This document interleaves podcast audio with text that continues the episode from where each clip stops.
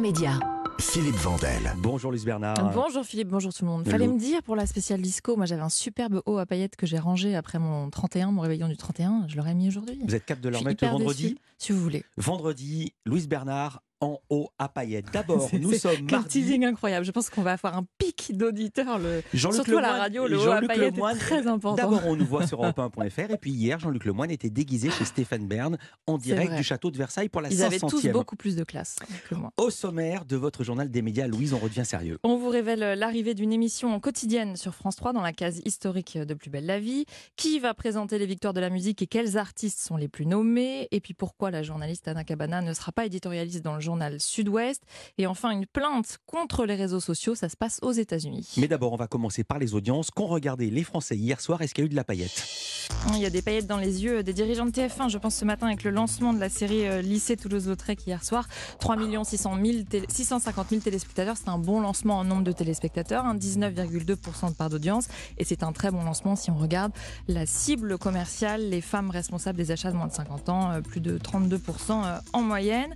Deuxième, c'est la suite de la série Vortex qui subit hein, ce bon lancement de TF1. 3 170 000 téléspectateurs hier soir. C'est plus d'un million de moins, hein, 1 million 200 000 de moins quasiment euh, par rapport à la semaine dernière. 16,2% de part d'audience. Et puis troisième, c'est un film sur France 3 qui même me suivent et ça a été suivi par 2 540 000 téléspectateurs, 12,4% de part d'audience. Ils ont encore fait un 2-3.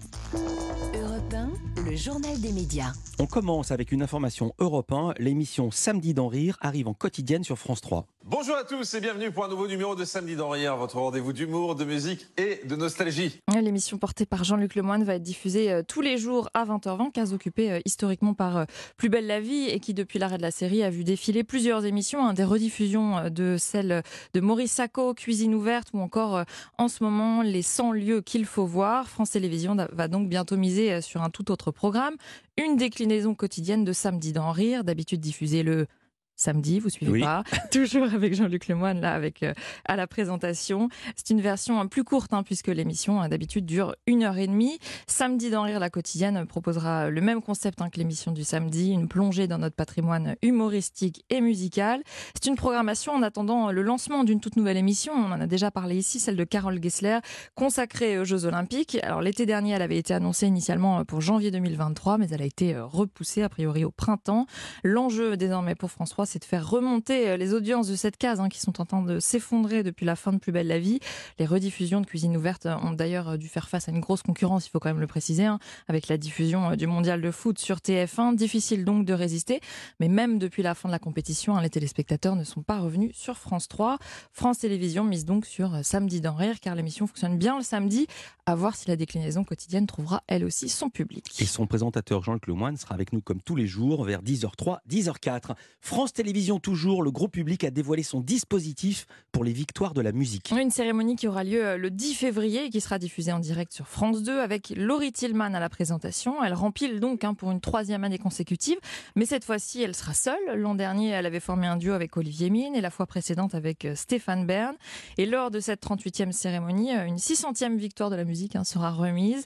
Et comme l'an dernier, les artistes seront récompensés dans huit catégories, auxquelles se rajoutent les deux victoires de la musique décernées aux deux artistes les plus streamés. C'est votre sujet d'aujourd'hui d'ailleurs Mhm. dans l'infomédia du jour. Nino et Angèle cette année.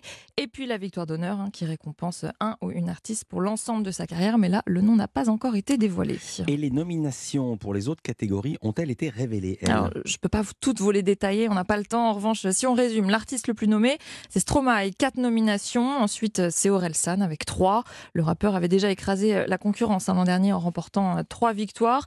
Angèle aussi est nommée trois fois, enfin deux fois. Puis, et en plus, elle est assurée de repartir avec la victoire de l'artiste la plus streamée. Suite du journal avec cette information, Canal Plus va racheter le bouquet de chaînes payantes d'Orange. Le bouquet c'est OCS et également Orange Studio. Oui, c'est officiel depuis hier. Les deux groupes ont annoncé dans un communiqué avoir signé un, protocole d'accord en vue de l'acquisition par Canal Plus d'OCS, donc et d'Orange Studio. Canal Plus va devenir l'actionnaire unique des deux sociétés. Un accord après deux ans de négociations, hein, selon plusieurs journaux. Alors les deux groupes n'ont pas communiqué hein, sur le montant de la transaction, mais le journal Les Échos affirme que c'est Orange qui sera amené à verser de l'argent à Canal Plus. C'est-à-dire le vendeur à l'acheteur.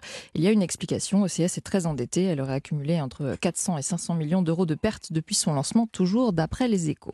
Dans l'actualité des médias également, la journaliste Anna Cabana ne sera pas éditorialiste pour le journal Sud-Ouest. Oui, elle, elle, y renonce hein, suite à une mobilisation de la rédaction contre son arrivée, mobilisation de 161 journalistes précisément, c'est une information de la lettre A, un collectif de femmes du journal, 73 hein, signatures sur les 97 de la rédaction, a adressé une lettre à la rédactrice en chef du quotidien. Elles ont été soutenues ensuite par 88 collègues masculins.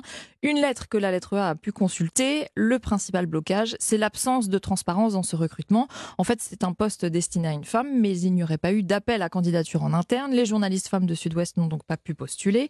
Et puis, autre point de crispation, les journalistes rappellent dans cette lettre qu'Anna Cabana a été épinglée par le Conseil de déontologie journalistique et de médiation, c'était en mai dernier, car elle avait animé euh, un débat sur Jean-Michel Blanquer quelques mois plus tôt sur i24 News. Il était alors ministre de l'Éducation en pleine tourmente, critiqué pour avoir annoncé, hein, souvenez-vous, un protocole sanitaire pour les écoles à la dernière minute depuis son lieu de vacances Ibiza. Anna Cabana n'avait euh, pas mentionné lors du débat qu'elle était l'épouse de Jean-Michel Blanquer.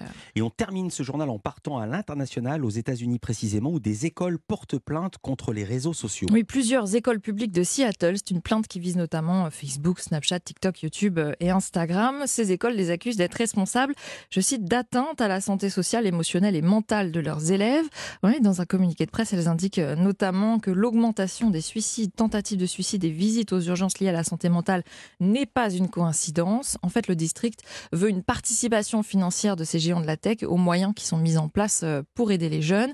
Les contribuables ne devraient pas porter le fardeau de la crise de santé mentale que les entreprises des médias sociaux ont créée. Fin de citation. Quelque chose me dit qu'on va reparler de ce sujet ici dans cette émission. Merci beaucoup Louise Bernard.